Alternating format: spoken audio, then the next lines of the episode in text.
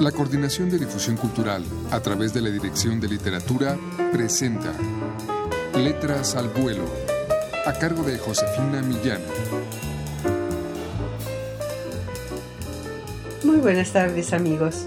De Joaquín María Machado de Asís, nacido en 1839 y fallecido en 1908, a poco de cumplirse 110 años de su muerte, les ofrecemos a continuación un fragmento de su relato Fray Simón. Escuchen ustedes.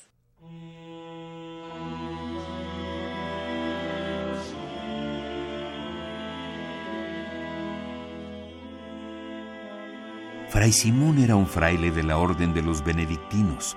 Cuando murió aparentaba 50 años, pero en realidad tenía 38 la causa de esta vejez prematura era consecuencia de lo que lo llevó al claustro a la edad de 30 años, y por lo que se pudo saber por unos fragmentos de memorias que dejó, la causa era justa. Era fray Simón de carácter taciturno y desconfiado. Pasaba días enteros en su celda, donde apenas salía a la hora del refectorio y de los oficios divinos. No contaba con amistad alguna en el convento, porque no era posible mantener con él los preámbulos que fundan y consolidan los afectos.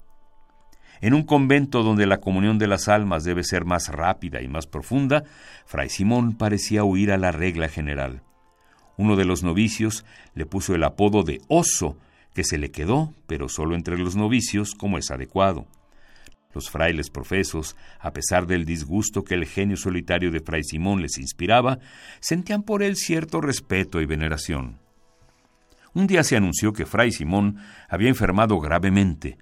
Se llamaron los socorros y se prestaron al enfermo todos los cuidados necesarios.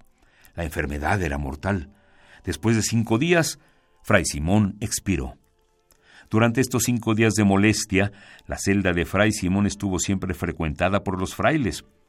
Fray Simón no dijo una palabra durante esos cinco días.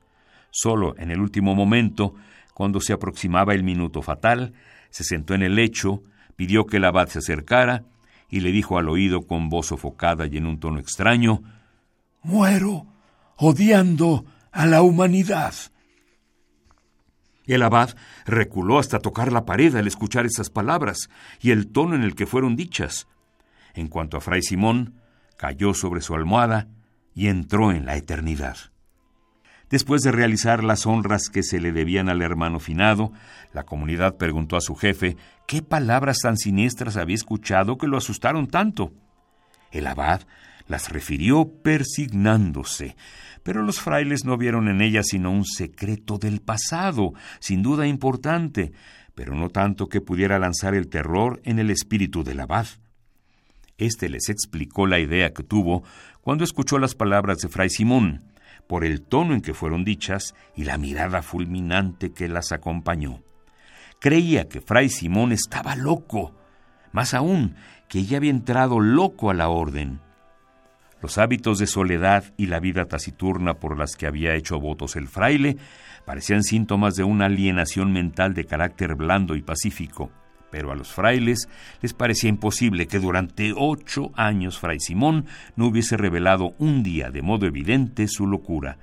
Objetaron eso al abad, pero éste persistió en su creencia. Mientras tanto se procedió al inventario de los objetos que pertenecían al finado, y entre ellos se encontró un legajo de papeles convenientemente enrollados con este título. Memorias que ha de escribir Fray Simón de Santa Águeda, fraile benedictino.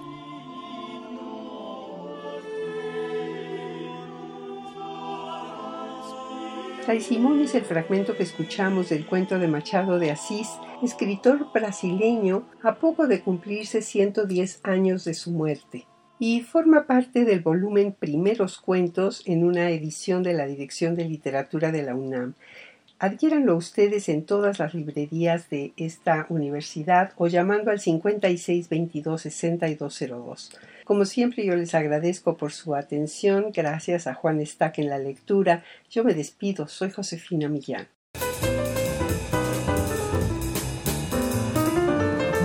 La Coordinación de Difusión Cultural a través de la Dirección de Literatura presentó Letras al Vuelo, a cargo de Josefina Millán.